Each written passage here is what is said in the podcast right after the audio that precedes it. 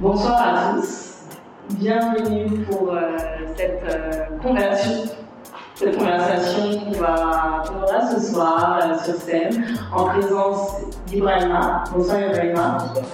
Zoubida. Bonsoir. Et puis Georges. Alors, ça me fait plaisir d'animer cette conversation ce soir avec vous sur le thème de podcasters africains à la découverte des griots 2.0. Alors, avant d'en parler et d'engager cette conversation, je vais vous demander de vous présenter.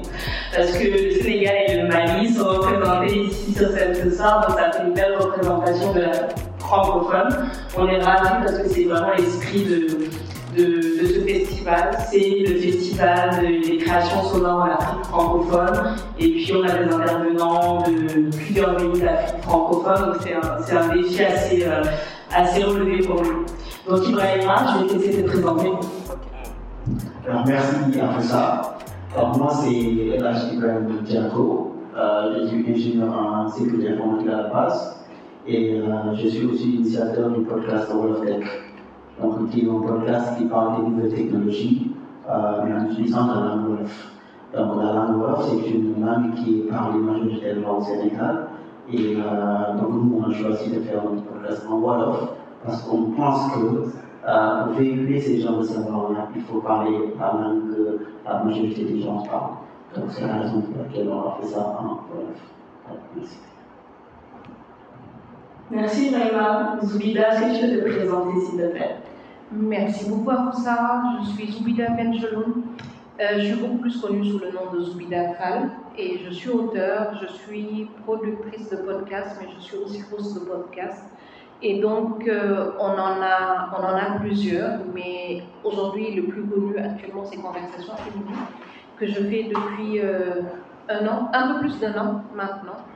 Et euh, voilà, où je reçois en vrai des femmes, qu'elles soient sénégalaises ou d'origine sénégalaise ou africaines tout court, et nous échangeons autour, nous questionnons leur place dans la société sénégalaise. Ça, c'est pour le, c'est un podcast conversationnel sur un ton intime et léger. Et on, interroge en fait que ce soit la place des femmes dans la société sénégalaise, la place qu'on leur a assignée, ce qu'elles en ont fait, quel est leur legs, qu'est-ce qu'elles sont allées chercher. Et nous, il faut que les, les femmes que que, avec lesquelles j'ai des conversations ont marqué l'histoire dans leur domaine respectif. Donc, peu importe le domaine, que ce soit qu'elles soient universitaires, qu'elles soient chercheurs, qu'elles soient chefs d'entreprise, qu'elles soient comédiennes, ça dépend. Et on a une conversation de 45 minutes environ. Et nos autres podcasts sont autour de la culture, où nous retraçons l'histoire, les récits des groupes mythiques du Sénégal, des groupes de musique mythiques du Sénégal, ou encore euh, le podcast en 40 épisodes qu'on a fait sur la vie et l'œuvre de Youssou par exemple. Donc voilà un petit peu, je suis vraiment sur le côté culturel, transmission, amplification des voix. Super, merci beaucoup Zoubida. Georges Atassoa. Ok, bonsoir à tous et à toutes. Je suis Georges Atino Koulibaly, je suis euh, journaliste euh, malien.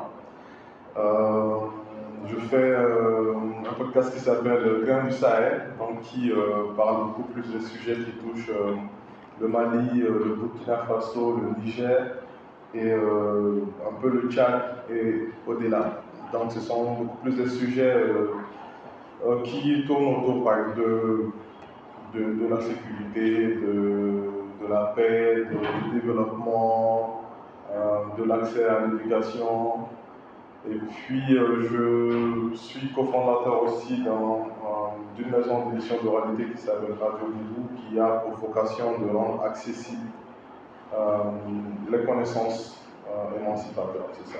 Merci.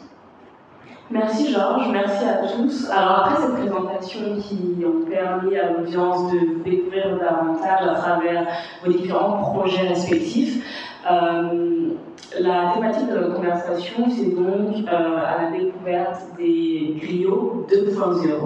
Alors il est vrai, on sait que la, tradition africaine passe beaucoup par tout ce qui est oral. L'oralité joue un rôle très important.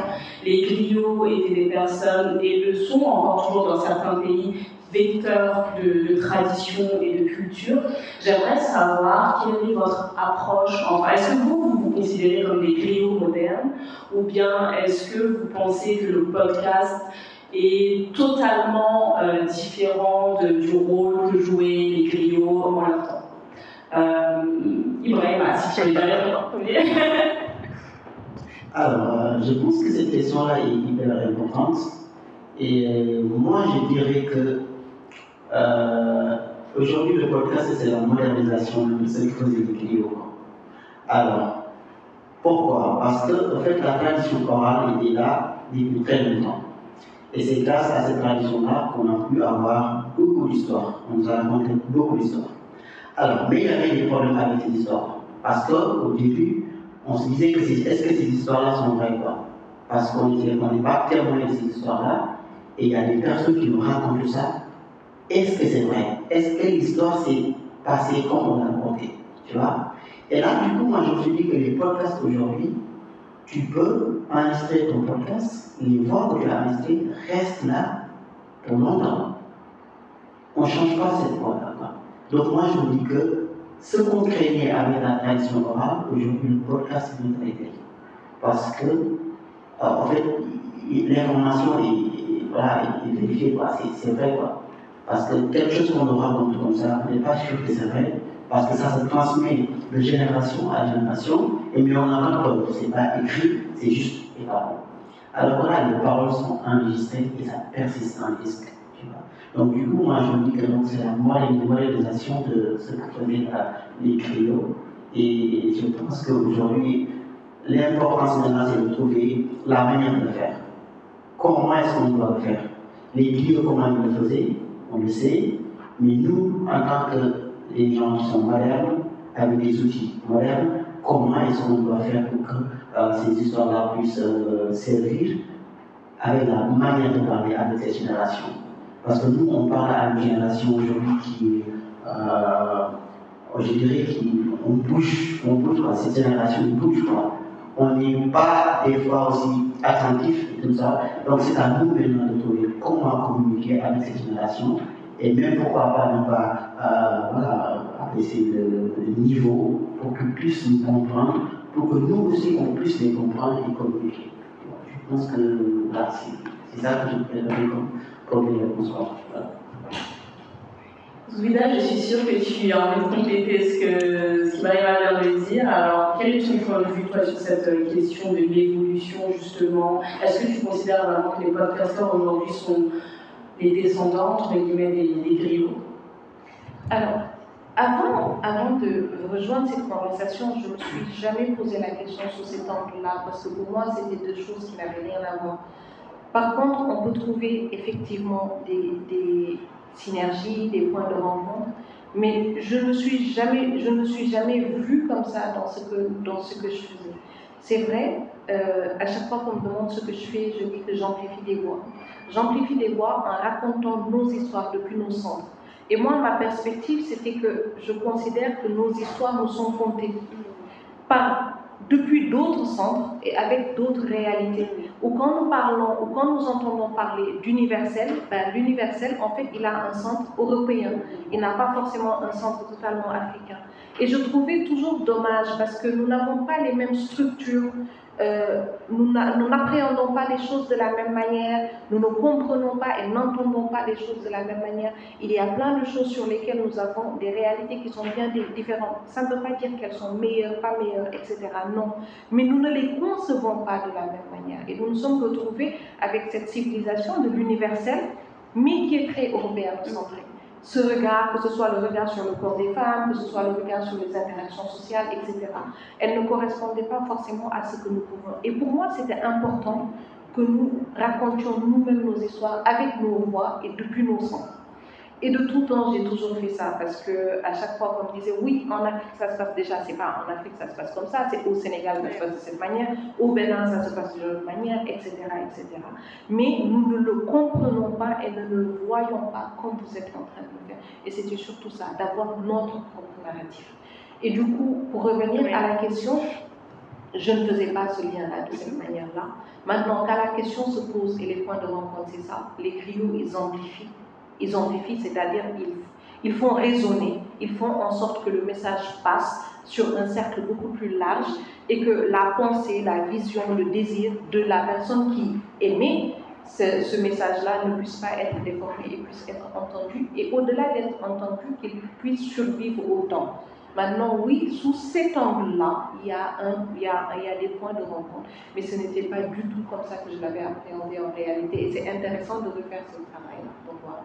Je suis d'accord. Et puis moi, j'aimerais revenir sur un point qu'avait soulevé Ibrahima tout à l'heure, à savoir euh, l'aspect durabilité. Oui. Parce que c'est vrai que, comme tu disais justement, Ibrahima tout à l'heure, les griots, c'est une tradition orale, il n'y avait pas forcément de technologie derrière, il n'y avait pas d'enregistrement, donc du coup, c'est vrai que d'une génération à, à, une autre, il y avait peut-être de la déperdition d'informations ou de la transformation d'informations. Aujourd'hui, avec les éléments, les outils technologiques qu'on a à disposition, il y a moyen, comme tu le disais, euh, d'avoir une certaine traçabilité ou euh, euh, en fait des moyens de vérifier ce qui a été dit, etc. Alors moi, Georges, j'aimerais savoir, comment tu appréhendes justement ce, parallèle entre les griots et les podcasteurs d'aujourd'hui? Je pense que le, il, y a, il, existe bel et bien un parallèle, euh, des, points de, convergence entre euh, les griots et puis euh, les, les, podcasteurs aujourd'hui. Mais de façon générale, même au-delà du podcast, je pense qu'aujourd'hui, on est dans une époque où euh, chacun, euh, chacune a la possibilité de porter une voix et euh, de se faire entendre. ça a son, ses charmes, comme ça, ses, ses côtés qui peuvent être problématiques. Mais moi, en tout cas, je viens d'un pays où la tradition orale est très très importante, où euh, par exemple les, les, clients on les appelle les, jelly en fait, donc qui vient du mot joli qui veut dire sang. Donc de la même manière que le sang irrigue euh, euh, tout le corps, donc le, le, aussi, le jelly est cette personne-là qui est en contact avec toutes les couches de la, de la société. Et c'est pour cela, pour moi, personnellement, c'est important qu'on ait ces histoires-là, qu'on ait ces podcasts, qu'on ait, que chacun puisse raconter l'histoire selon son angle de vue, son point de vue. Et pour moi, le, ce biais, moi, je, moi, je l'aime beaucoup. Pour moi, c'est, moi, j'assume ce biais-là, même si l'histoire, par exemple, que les griots racontaient ne sont pas forcément vérifiées vérifiables. Pour moi, c'est important quand même que ces histoires soient, racontées parce que chacun euh, voit euh, l'histoire euh, selon son angle ou bien son, son, son regard qui lui est euh, propre. Donc, il euh, y, y, a vraiment des points de similitude, mais il y a aussi cette différence qui est euh, que moi, personnellement, peut-être je, je, vois les podcasteurs plus comme des, des compteurs, euh, en tout cas, digitaux, voilà, en tout cas, à l'heure du, du, digital, et qui aussi euh, nous donnent euh, l'opportunité de, documenter le présent avec ce biais-là. Pour moi, c'est ce qui est très important dans le podcast c'est le fait que ce soit la première personne. C'est vraiment des points de vue assumés. Euh, je parle de mon regard sur ce qui se passe euh, chez moi ou dans ma vie. Je parle dans ma langue de, de technologies peut-être qui ont été pensées euh, euh, aux États-Unis, à la Silicon Valley, avec des gars qui ne me ressemblent pas du tout, mais des technologies qui sont utilisées euh, à Dakar, à Ziguinchor, à, à Rufisque, et mais j'en parle pour que euh, celles et ceux qui sont comme moi puissent utiliser cela, puissent apprendre à les utiliser. Voilà, pour moi, c'est vraiment ce qui est important et ce qui fait aussi la, la, la beauté, le charme de, de, du podcast. Et c'est ce qui est pour moi essentiel dans le rôle des, des, podcasteurs aussi aujourd'hui. Très bien. Alors, toujours pour faire un petit peu ce parallèle avec griots, j'aimerais savoir, est-ce que vous sentez, euh, à travers vos différents projets euh, de podcast, mais aussi des projets audio au sens large du terme, est-ce que vous sentez que vous avez un impact, que vous transmettez vraiment quelque chose à vos auditeurs ou aux personnes en général qui vous écoutent. Zoubida euh, Totalement. Euh, mais vraiment, qu'il soit une, que ce soit une personne, ou que ce soit 100 ou 1000 ou 1 million, euh, il, cet impact-là existe parce que, et, la seule manière qu'on a de le voir, c'est quand on reçoit ces retours-là, on les reçoit.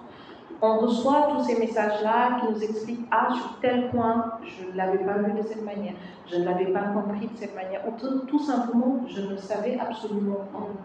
On va prendre toutes les figures féminines qui sont encore vivantes au Sénégal et qui ont marqué l'histoire. Il y en a certains, les noms n'ont jamais été entendus par les générations qui sont nées, même milieu des années 90 jusqu'à présent, et n'en ont jamais entendu parler. Et, et, à chaque fois, quand je parle de conversation féminine, je dis c'est d'abord pour ça. C'est de faire en sorte que leurs œuvres, leurs gestes, leurs actes continuent à vivre pour toutes les autres générations. Et quand je vois quelqu'un qui revient vers moi en me disant conversation féminine m'a permis de d'avoir une conversation avec ma mère. Ça a été la première fois pour moi que j'ai pu, avec ma mère, avoir une conversation d'une femme à une autre sur un certain nombre de sujets. Par exemple, typiquement, il y a eu un épisode qui a fait couler beaucoup d'encre. C'est l'épisode de Marie-Madeleine Diallo, qui est une actrice comédienne sénégalaise qui est à la retraite maintenant, où elle a accepté de parler et de livrer ce qu'a été son couple, en fait. Et c'est là où certaines personnes se rendent compte que peut-être ma mère a pu traverser la même chose. Donc, il y a de nouvelles conversations qui se créent. D'autres qui disent que elles attendent des moments où elles sont sûres que toute la famille se retrouve pour pouvoir mettre l'épisode, en fait, de mettre un épisode et de l'écouter et de les débriefer ensemble. Et ça leur permet de changer de perspective. Et ma grande surprise, parce que quand je faisais Conversation féminine, à la base, je le faisais pour un public qui a l'âge de ma fille. Ma fille a 15 ans cette année. Et ce que je me disais, c'était à partir des jeunes filles de 15 ans, peut-être jusqu'à 30 ans, parce qu'on est dans la transmission. Mais quand j'entends des femmes de l'âge de ma mère, en fait, me dire Ah, si j'avais su que telle a traversé telle chose, j'aurais été plus indulgente dans le jugement que j'ai pu avoir ou bien dans, dans comment j'appréhendais sa manière d'être et d'exister. Donc, oui, c'est ça aussi l'impact, c'est ce qu'on ce qu'on mesure, c'est les retours que nous recevons. Et, et le plus étonnant, en fait, c'est sur mes invités elles-mêmes.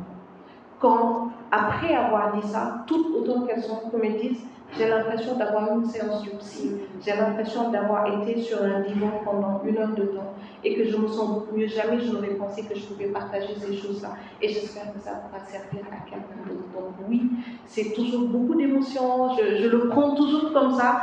Euh, je me retrouve à chaque fois que je reçois un message de ce type à avoir les larmes aux yeux, etc., en disant que ce que je fais a du sens parce que ça a une finalité chez quelqu'un, même si c'est une seule personne. Donc, Ouais, c'est aussi ça le rôle, hein, effectivement, euh, des, des, podcasteurs. Après, je, il y a différents types de podcasts, il y a le podcast de fiction, etc. Mais le genre de podcast que toi tu fais, Zoubida, ça a vraiment une mission, euh, enfin, ça a vraiment, ça, ça revêt vraiment une mission sociale, quelque part. Hein, donc, euh, c'est. Euh, c'est vraiment gratifiant, je, je pense, pour toi, quand tu as ce genre de feedback, et puis je, je suis sûre que ça te motive à continuer, etc. Et à, à, continuer à faire ce que tu fais, histoire de libérer davantage la parole sur certaines thématiques, briser certains tabous, etc. Donc merci, parce que c'est vraiment apprécié et appréciable sur le continent. Donc euh, on peut encourager ce genre euh, d'initiative. Par rapport à, plaisir. Par rapport à, à toi, Ibrahima, je pense que le fait aussi que tu aies pris le parti de faire un podcast exclusivement en Wolof, avec Wolof Tech. Euh, certains se diront que ça peut paraître peut-être clivant, mais je sais que ce qui t'anime, c'est pas l'objectif, c'est pas de créer des, clans euh, ethniques ou autres, mais vraiment de rendre accessible tout ce qui est technologique aux Sénégalais, et sachant que le Wolof est la langue la plus parlée au Sénégal, tu as aussi en quelque sorte cette mission-là. Est-ce que, est que tu l'assumes totalement ou bien quelle est, ta position par rapport à ça?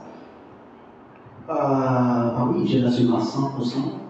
Euh, parce qu'on dit souvent que charité bien ordonnée commence par soi-même, n'est-ce pas?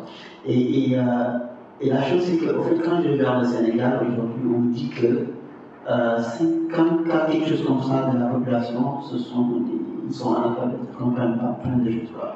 Alors, comment est-ce qu'on peut communiquer avec ces gens-là en parlant une langue qui est étrangère, tu Donc, c'est la raison pour laquelle moi, j'assume à 100% euh, le fait de faire ces émissions-là en Wolof.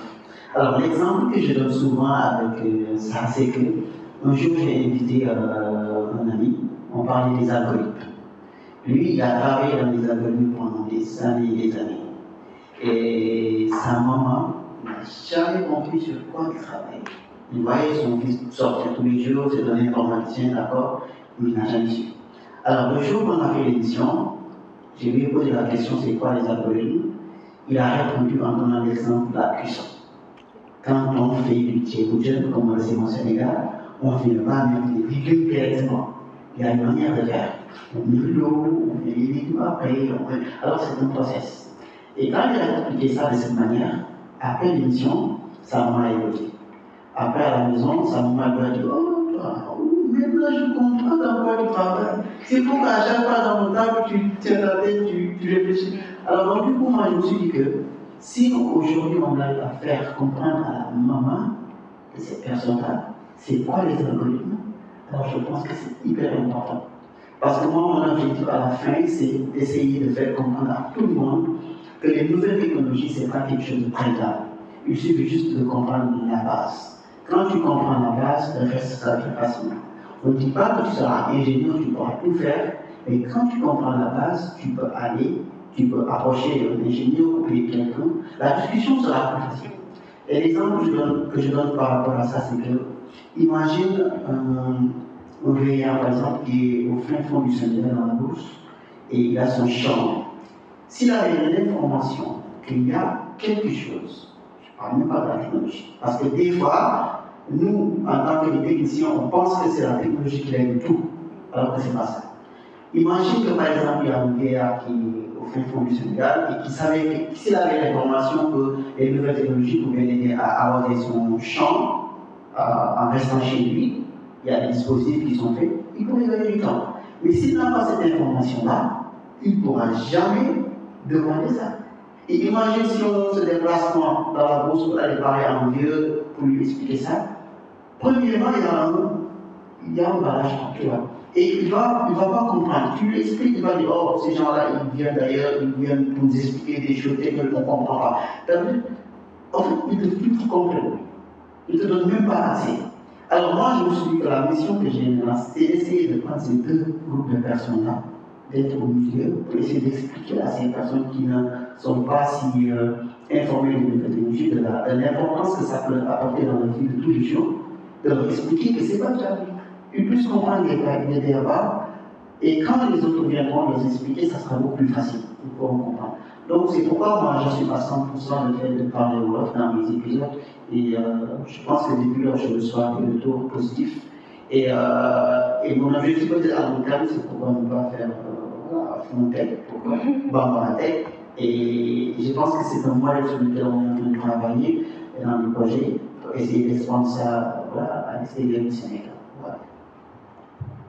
Très bien, Loïma.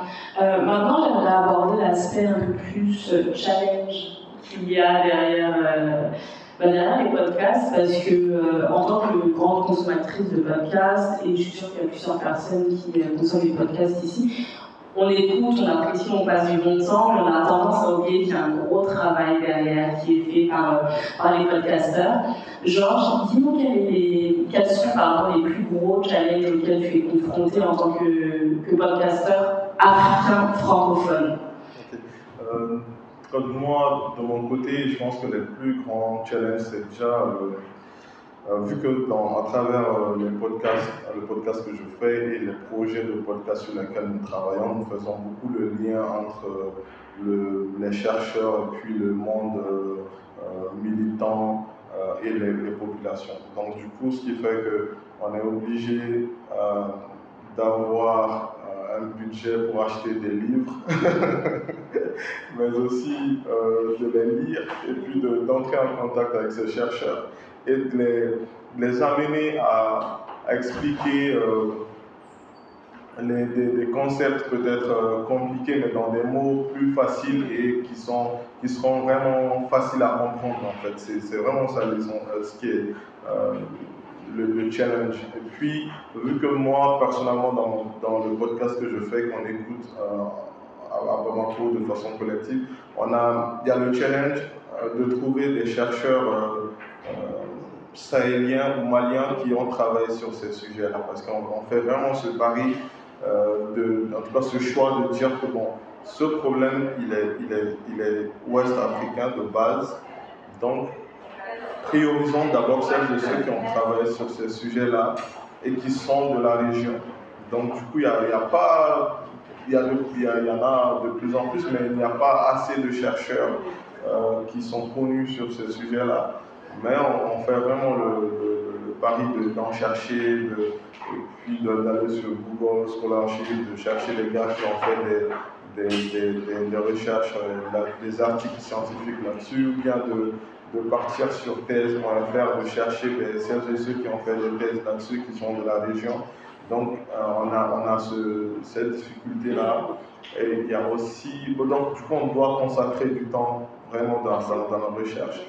Et euh, il y a l'aspect euh, financier qui va se poser forcément, parce que plus on y met du temps, euh, et ça nous fait moins de temps à consacrer aussi aux activités principales qui, moi personnellement, me permettent de, vivre, de, vivre, de payer des factures. Bien sûr. voilà, donc du coup, c'est aussi ça le, le, challenge en fait, c'est ça. Euh, Zouila, je suis curieuse de savoir comment ça a été accueilli au début, ton podcast, parce que tu vas avoir, comme tu disais tout à l'heure, certaines thématiques assez taboues.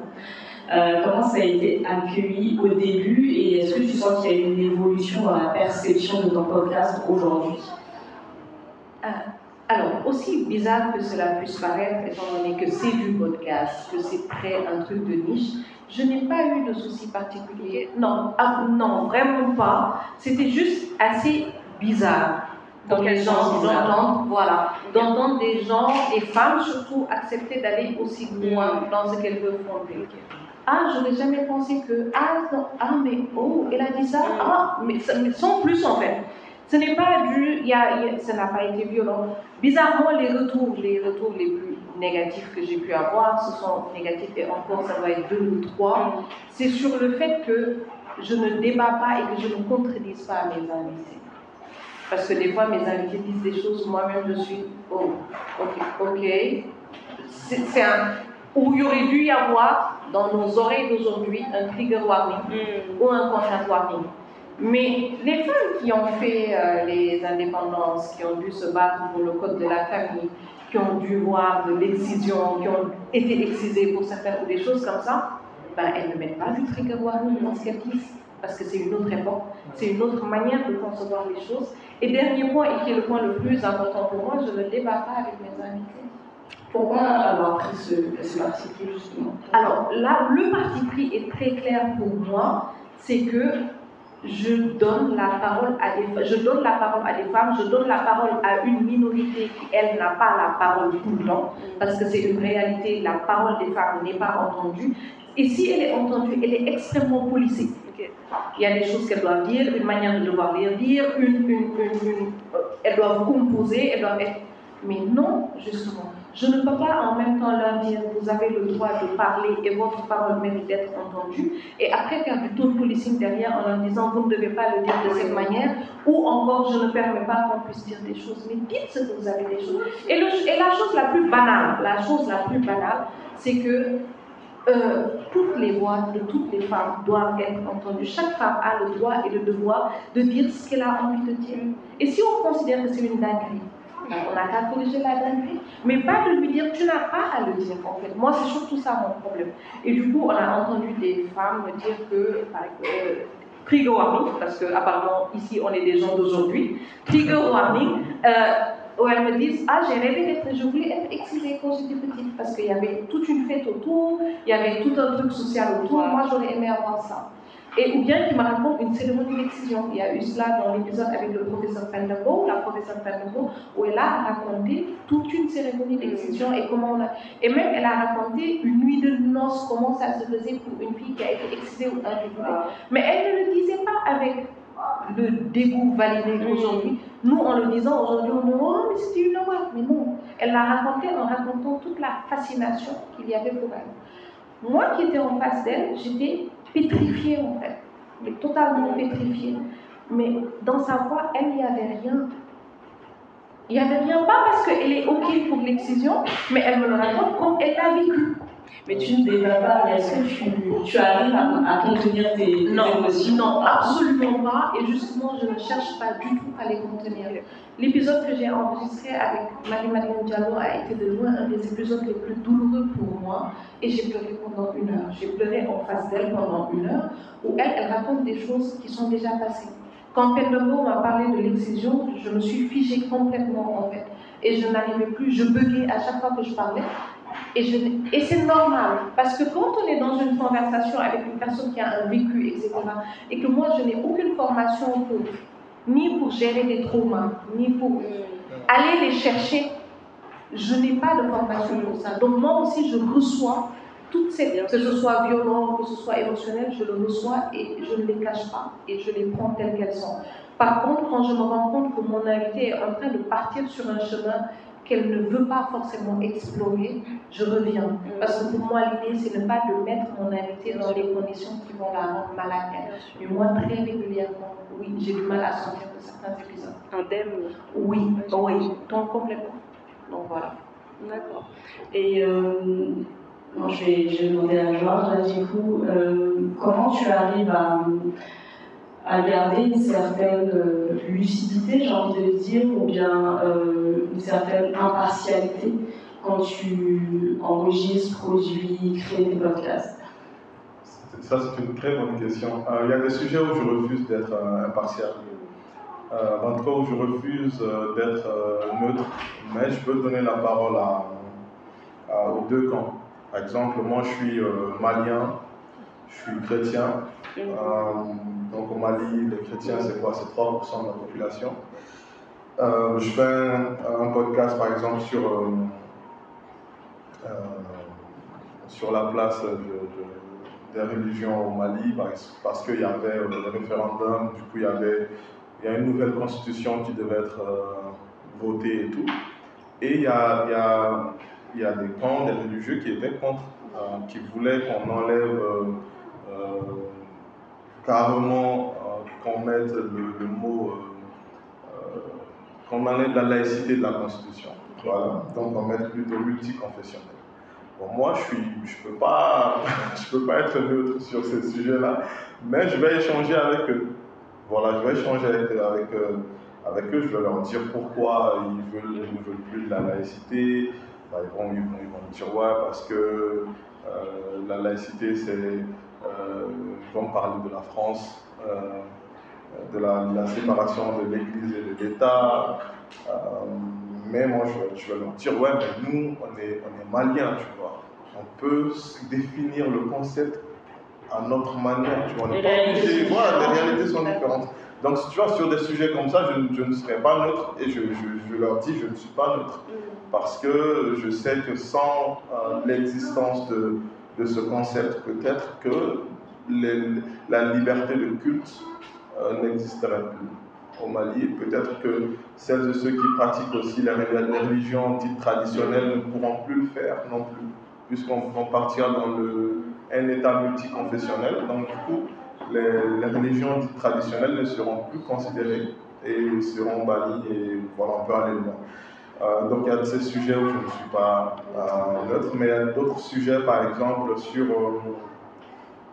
Euh, quoi par exemple Sur, je sais pas moi, sur le, la place ou le rôle joué par les radios dans l'expansion du, du, djihadisme, par exemple, au, Burkina Faso. J'y étais, j'ai posé des questions à des chercheurs qui ont travaillé sur le sujet.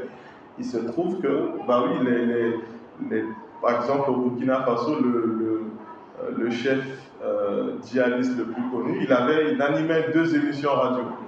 Donc il a eu le temps de, de partager ses idées à la radio, euh, de, parce que c'était des émissions qui étaient payantes. Il payait en tout cas aux deux radios quoi, 75 à 100 000 francs par mois. Et du coup, il a eu le temps de partager ses idées, de créer une communauté. Et donc du coup, pour moi, en tant que journaliste, et, avec d'autres journalistes, je dis, bah, on est mal barré, les gars, on n'est pas formé pour ces choses-là. On ne s'y attendait pas, on n'est pas bien préparé. Donc il faut qu'on se forme, il faut qu'on se dise que bon, tel message, on ne peut pas le faire passer parce que c'est euh, ce sont des messages ensuite qui vont créer des problèmes, qui vont créer des communautés, des, groupes extrémistes. Donc, donc voilà, il y a des sujets comme ça où je me, je, je, je, prends pas le risque de, de, de, prendre possession, position, même avec des, invités qui sont là, ou d'autres où j'essaie de peut-être de les challenger, par exemple, ou l'épisode sur euh, les civils, par exemple, au Sahel, c'est un sujet qui est vraiment débattu. Aujourd'hui au Mali. On se dit, au Burkina Faso également, on se dit, bah, quand tu dis bah, telle armée a fait une exaction, on va te dire on ne peut pas faire des omelettes sans casser des œufs. Mais qui sont les œufs On parle en fait de, de, personnes, tu vois. Et du coup, euh, c'est important de, de, parler de cela, mais aussi de parler du fait que les, les politiques, les États sont aussi responsables parce qu'ils ont encouragé l'existence de milices. Mm. Donc, ils ont amené des euh, personnes qui ne sont pas des professionnels, des, des professionnels mm. euh, de la, de la défense, de la sécurité à prendre les armes pour protéger leur communauté. Du coup, on se retrouve avec des, civils qui sont de plus en plus euh, ciblés aussi par d'autres groupes extrémistes euh, violents et c'est un cercle vicieux dans lequel nous sommes. Donc des fois, ça dépend vraiment des sujets, mais je, je n'essaye pas d'être neutre à 100%. Voilà, si le sujet me touche personnellement, je ne suis pas neutre. Tu n'hésites pas Je l'assume parce que je ne veux, pas, je veux pas faire semblant d'être neutre sur un sujet où, alors que je ne le suis pas. En fait, je pense que c'est vraiment ça la beauté aussi du podcast pour moi. Mais quand je suis journaliste, je, je, je, suis obligé d'être impartial. Mais quand, je, quand je fais du podcast, je, des fois, je refuse d'être impartial. Je prends position euh, parce que je peux me le permettre aussi, parce que Exactement, c'est nécessaire. Je pense que c'est vraiment un espace de liberté. Parce que déjà, c'est son propre espace, et puis euh, on ne crée plus qu'on se réfrègne soi-même à, dire ce qu'on pense sur nos plateformes euh, respectives. Alors, Ibrahima, a priori, la Wall of Tech, c'est plutôt safe. Je pense que tu n'abordes pas des sujets assez. donc, mais, mais, ça n'empêche que tu sois confronté à certains challenges. quels sont-ils principalement?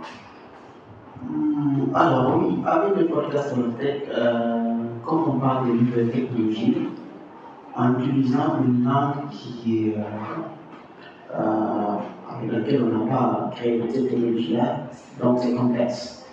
Donc le problème que je suis confronté souvent, ce sont par exemple les invités, ils ont du mal des fois à expliquer de manière claire ou de manière basique certains concepts. Tu. Et du coup, c'est là où se fait le travail. Parce qu'on peut avoir beaucoup de connaissances et ne pas savoir comment véhiculer ces connaissances-là. Ne, pas avoir, ne pas avoir une. Donc, moi, mon, le challenge, euh, challenge c'est que chaque épisode, avant, je dis à chaque fois que chaque épisode, c'est la même Parce que le fait de euh, d'amener la personne à véhiculer l'information de manière basique, c'est complexe, c'est un challenge. Donc, du coup, moi, ce que je fais à chaque fois avant les épisodes, j'essaie de communiquer avec la personne et euh, d'échanger avec lui, et voilà, on trouve des méthodes. Et avec le temps, j'ai trouvé, euh, une fois on m'a interviewé, je m'a donné comment tu fais pour, euh, euh voilà, vivre moi en Wolof. Alors, je dois dire que moi, technique que j'ai trouvée, c'est que, au lieu d'expliquer, de trouver, par exemple, la correspondance des mots, j'explique le concept en Wolof. Par exemple, quand on veut expliquer l'intelligence artificielle en Wolof, donc je n'ai pas besoin de dire l'intelligence artificielle en Wolof mot par mot, mais j'explique ce que fait l'intelligence artificielle en Wolof. Et du coup, la personne va comprendre. Donc ça, c'est l'importance. Alors ce sont ces jeux de, voilà, ces exercices-là, ces exercices-là que je fais souvent avec euh, les, euh, voilà, les invités, et c'est très très complexe des fois. Mais avec le temps, on s'habitue parce que ce qu'on fait aussi, c'est l'éducation numérique, tu vois. Et voilà, ça va. Après cela aussi, il y a des problèmes d'organisation parce que quand on fait du podcast et, et, que je le fais chaque semaine, tu vois, c'est très compliqué l'organisation. Euh, quand tu n'as pas aussi une très grande équipe qui peut t'aider à faire tout ça, c'est compliqué. Et quand on parle d'équipe, on parle peut-être de, de, des gens. Et quand on parle de payer des gens, il faut des financements. Et quand on parle de financement, il faut écrire les projets. Donc tu vois, il y a beaucoup de problèmes. Donc là, et je pense que ce sont des choses qui mettent euh, les accompagnements, ici les accompagnements avec euh, voilà, les entreprises qui sont au Sénégal, des organisations. Voilà, donc il y a beaucoup de problèmes, mais on essaie de, euh, voilà, de, de, de, continuer. Parce que déjà, il y a la passion. Quand on faisait la chose, on ne pensait même pas assez fort de parce qu'il y avait la passion. Et jusqu'à présent, c'est la passion qui nous pousse à continuer et à trouver maintenant des solutions pour aider ces problèmes-là. Mais les problèmes ont toujours. Merci vraiment. Et puis c'est intéressant que tu parles d'intelligence artificielle parce qu'on parlait de Brio, euh, de podcast 2.0. Moi j'aimerais savoir, selon vous, à quoi ressemblerait le podcasteur 3, 4, 5.0 avec les nouvelles technologies qu'on a? Est-ce que c'est quelque chose qui est finalement durable ou est-ce que ça, ça va disparaître? Est-ce que vous avez déjà réfléchi à, à ça? Zubida, vas-y. Alors, je, je, fais partie des personnes qui pensent que l'intelligence artificielle ne nous remplacera pas, mais absolument pas. Qu'au contraire, il fera naître de nouveaux métiers. Il y aura de nouveaux métiers, il y aura de nouvelles perspectives, il y aura de nouvelles manières de faire les choses et c'est tant mieux. Quand je vois ce qu'est capable de faire Adobe Audition pour monter un épisode, ça n'a pas de prix. moi, je suis une fan, hein, une vraie fan de, de, tout ce qui est avancée technologique, etc. Ce c'est l'usage qu'en font les gens qui m'inquiètent beaucoup plus que la technologie en elle-même. Et euh, et du coup, j'espère, mais j'espère très sincèrement que le podcasteur de 2024 même, euh, il va monter son épisode en 10 minutes chrono en étant en Afrique. Parce que c'est la plupart du temps, c'est le problème qu'on rencontre. Et du coup, qu'il pourra passer beaucoup plus de temps dans la recherche, dans la création, dans l'écriture, dans, dans mais vraiment dans ce qui apporte de la valeur. Je ne suis pas en train de dire que le montage n'apportent pas de la valeur. On est d'accord. C'est parce que je suis en train de dire, voilà, si elle est là, je ne veux pas de problème. Mais c'est que je veux dire qu'ils puissent passer du temps dans, voilà, rechercher le financement, euh, aller trouver des clients, etc. etc. Mais oui, mais intelligence artificielle, encore et encore. Je me souviens que, en tout cas, quand l'informatique et Internet est arrivé, des gens disaient nous allons, on va être remplacés par des machines. Personne n'a été remplacé par des machines. Il y, a il y a des métiers qui n'existent plus, mais les êtres humains sont toujours là. Il y a de nouveaux métiers qui sont nés, et pour moi, c'est juste pareil. Georges, comment tu euh, Moi, je pense aussi qu'on ne sera pas remplacé. De toute façon, euh, ça, pour moi, c'est une certitude. Euh, parce que, en fait, même si, par exemple, j'ai des, des, amis, bon, me disent ouais mais il y a ChatGPT qui est là et tout, euh, du coup ce que tu vas raconter, on peut aller générer le, contenu. Mais il faut aller le générer, tu vois. Il, faut pas, il n'est pas dispo, tu ne peux pas juste l'écouter comme ça. En plus, euh, en plus ce n'est pas la même chose quoi, que, moi quand je, je, le fais. Il y a une autre valeur ajoutée, euh, il y a cette sensibilité qui est là. Mais on peut utiliser ces outils. Par exemple, il y a euh, un outil que j'utilise euh, qui est euh, adoptpodcast.com qui peut t'aider à, à, traiter, à améliorer la qualité de ton son facilement. A un clic, juste en, tu charges le son, après il le traite, tu le télécharges après. Donc ce sont des outils pour moi qui peuvent aider euh, beaucoup de personnes qui, peuvent se, qui veulent se lancer dans le podcast et qui n'ont peut-être pas euh, euh, un studio qui répond aux, conditions, mm. aux exigences d'un son de qualité et ou qui n'ont pas peut-être du, du, bon matériel de, de très bonne qualité. donc, du coup, ça peut, ça peut les aider en attendant. Et aussi, il y a le fait que euh, même quand on fait des podcasts, il y a aussi euh, le volet de, euh, de la promotion qui existe où on voit des fois, pour celles de ceux qui ont des, des newsletters, envoyer des mails, peut-être n'es pas très doué dans ça, tu peux générer des mails dans ce sens-là et où ces outils peuvent te faciliter les recherches pour savoir qui a écrit sur quoi, quelles sont les théories qui existent sur, dans, dans, tel ou tel domaine. Voilà, donc du coup, moi, je, moi, j'utilise ces outils dans ce sens-là, mais, et, mais je mets pas du tout dans le sens de, pas de, remplacer. Non, non, non, non, mais plus. À une menace potentielle. Ouais, non, non, mais en tout cas, personnellement, pour le moment, non, non. Mais je vois plus dans le sens où ça, ça m'aide en tout cas à préparer les sujets, à savoir qui a dit quoi, ou bien quels sont les concepts de base qui existent autour de, de, tel ou tel sujet, quand, de quand datent ces concepts-là, et puis euh, comment je peux. Euh, des fois, je peux même corriger des fautes des textes avec ça, en fait. Donc, voilà, c'est, moi, ça, c'est mon utilisation, en tout cas, de, de ces, de ces outils-là. D'accord, très bien. Merci. Euh, moi, je voulais dire quelque chose. Quelque chose par rapport à l'intelligence artificielle.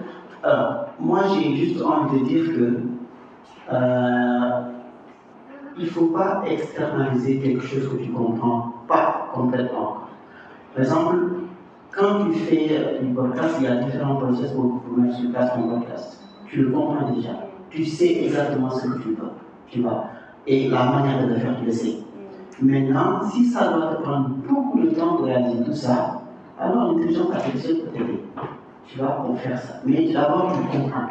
C'est pourquoi on dit que tu n'externalises pas quelque chose tu ne comprends pas. parce que cette personne-là, ou bien ce robot-là, peut faire quelque chose que tu ne vas pas aimer, ou bien que tu ne vas pas comprendre comment il a fait. Donc, du coup, moi, je pense que l'intelligence artificielle aujourd'hui peut nous aider dans les différentes étapes que nous, euh, que nous avons pour faire notre podcast. Et ça peut être, par exemple, dans la publication des, des émissions, automatiser ça, dans la programmation des, euh, des calendriers, des invités. Voilà, moi franchement, j'utilise, comme par exemple ChatGPT, moi je l'utilise à fond, hein, je suis plein de choses, et voilà, ça me donne des idées, mais après je la filme et je continue. Donc il faudra avoir cette compréhension-là euh, de l'intelligence, c'est important. Alors pour conclure, je dirais qu'il faudrait donc appliquer de l'intelligence à l'utilisation de l'intelligence artificielle, n'est-ce pas Oui, d'accord. Ok, je vais passer la parole au, public, si, à l'audience. Si vous avez des questions, n'hésitez pas à, interroger, à échanger avec nos invités sur scène, c'est l'occasion. Est-ce que quelqu'un veut poser une question? Personne?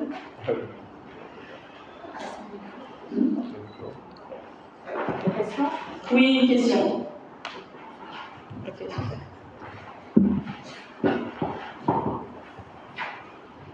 Merci.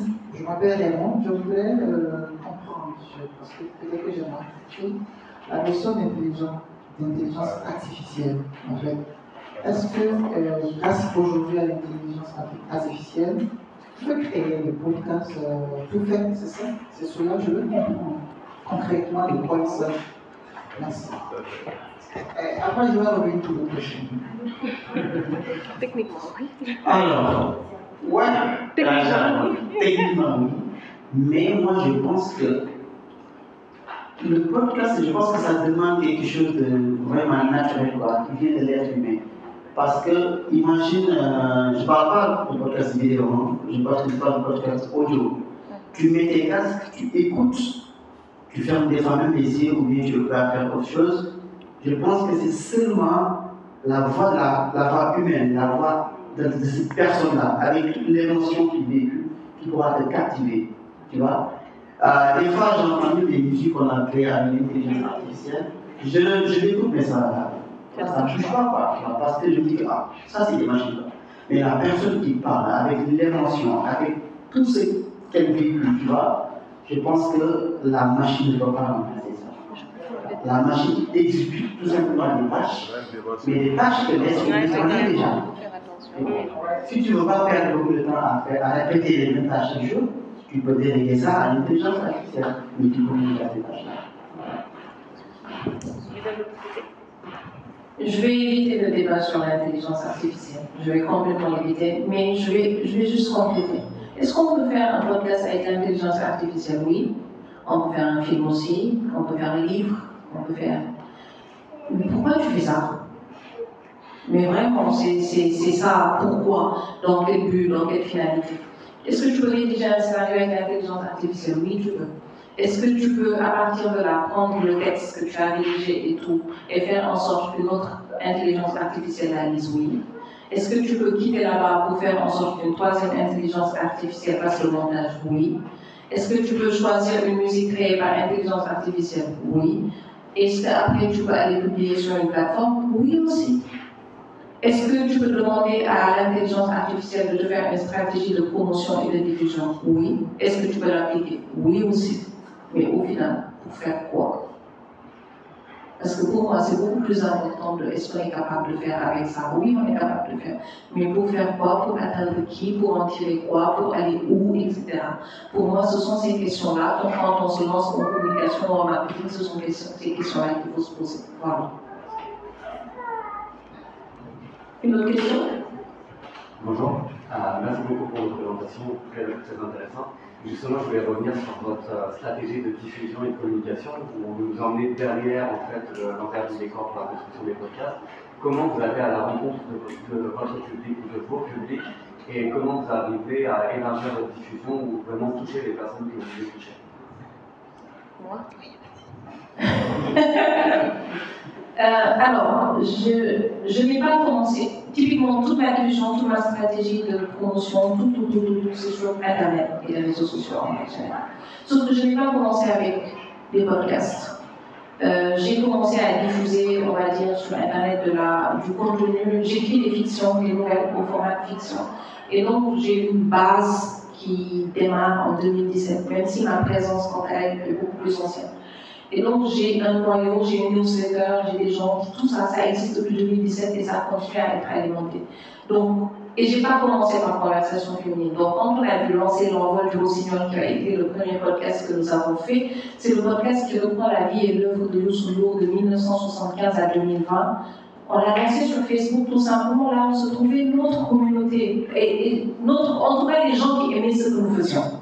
Donc on l'a lancé d'abord sur Facebook, ça a commencé à prendre sur Facebook d'abord, avant de s'exporter vers les autres plateformes, essentiellement Twitter, après Facebook.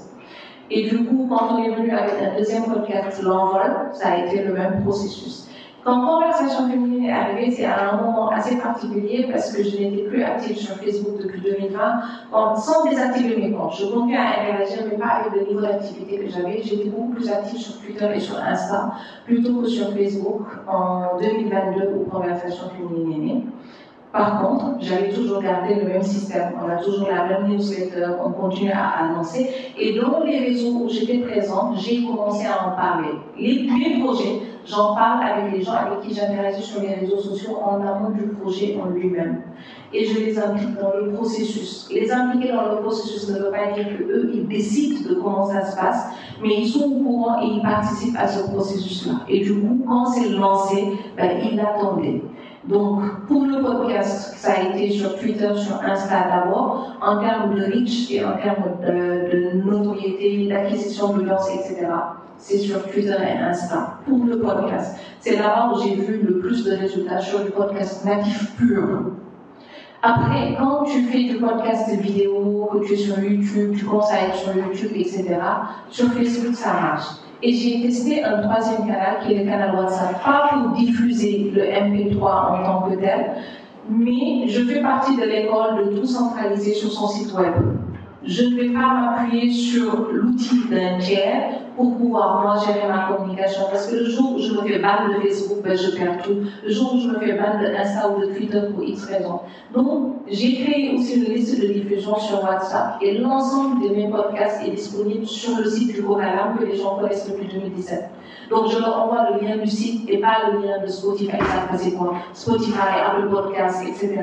Parce que c'est des choses qui ne leur parlent pas et je ne leur parle pas de podcast. On parle de conversation, on parle d'émission, on parle d'épisode et ça change complètement le, le, le paradigme par rapport à ça.